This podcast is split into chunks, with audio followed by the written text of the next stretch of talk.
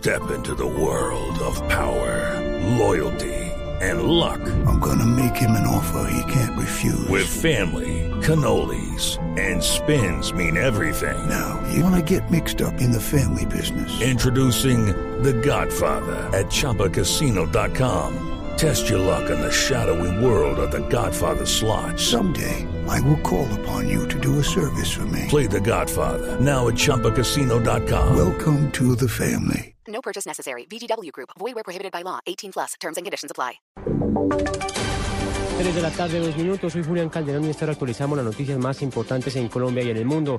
Precisamente en Estados Unidos hay conmoción luego de que se descubriera que una trabajadora del Departamento de Estado estaba filtrando información clasificada hacia el gobierno de Cuba. La historia con Daniela Morales.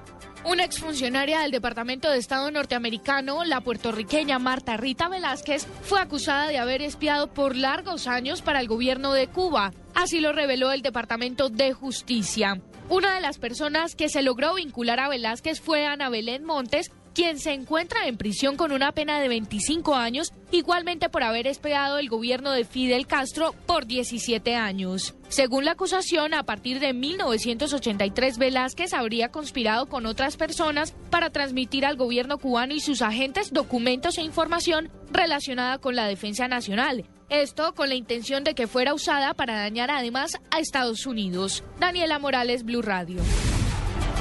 3 de la tarde, 3 minutos. La Policía Metropolitana de Pereira logró la captura de un hombre sindicado de ser la cabeza de una banda dedicada al robo de fincas y viviendas en esa región del país. Detalles con Freddy Gómez. Alias Tontín fue capturado por las autoridades en la ciudad de Pereira en las últimas horas. Se encontraba en una residencia en el sur de esta capital, donde se le encontraron algunos de los elementos que habían sido hurtados semanas anteriores en algunas fincas y en algunas residencias del occidente de la capital del departamento de Risaralda. Así lo asegura el comandante de la Policía Metropolitana, Eduardo González. De esta manera, pues eh, se da un duro golpe a esa delincuencia organizada que se encarga pues de afectar la seguridad y convivencia ciudadana de los residentes del área metropolitana. A esta hora, alias Tontín está siendo judicializado y se encuentra ante un juez de garantías que busca legalizar su captura. Este hombre, según las autoridades, dirige a los Cuyauros, una banda conformada por 12 hombres que se encargaban de robar fincas, igualmente algunas residencias en el occidente de Pereira. Desde Pereira, Freddy Gómez, Blue Radio. 3 de la tarde, 4 minutos. En el Meta, el invierno empieza a generar estragos. Las autoridades prendieron las alarmas por posibles derrumbes en el cerro donde está ubicado el santuario de Cristo Rey. Detalles con Edward García.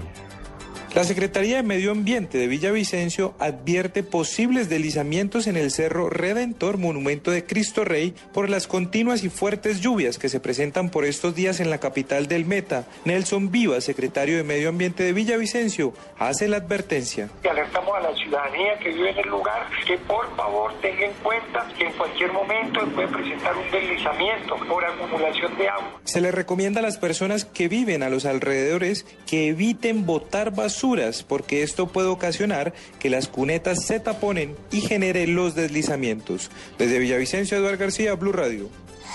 Noticias contra reloj en Blue Radio. 3 de la tarde, 5 minutos. La cifra está ahora los 9.364 millones de pesos que el órgano colegiado de administración y decisión OCA de la Guajira aprobó para cuatro proyectos de inversión en el municipio de Albania. Los recursos se invertirán en acueducto, saneamiento básico, infraestructura, recreación y deporte.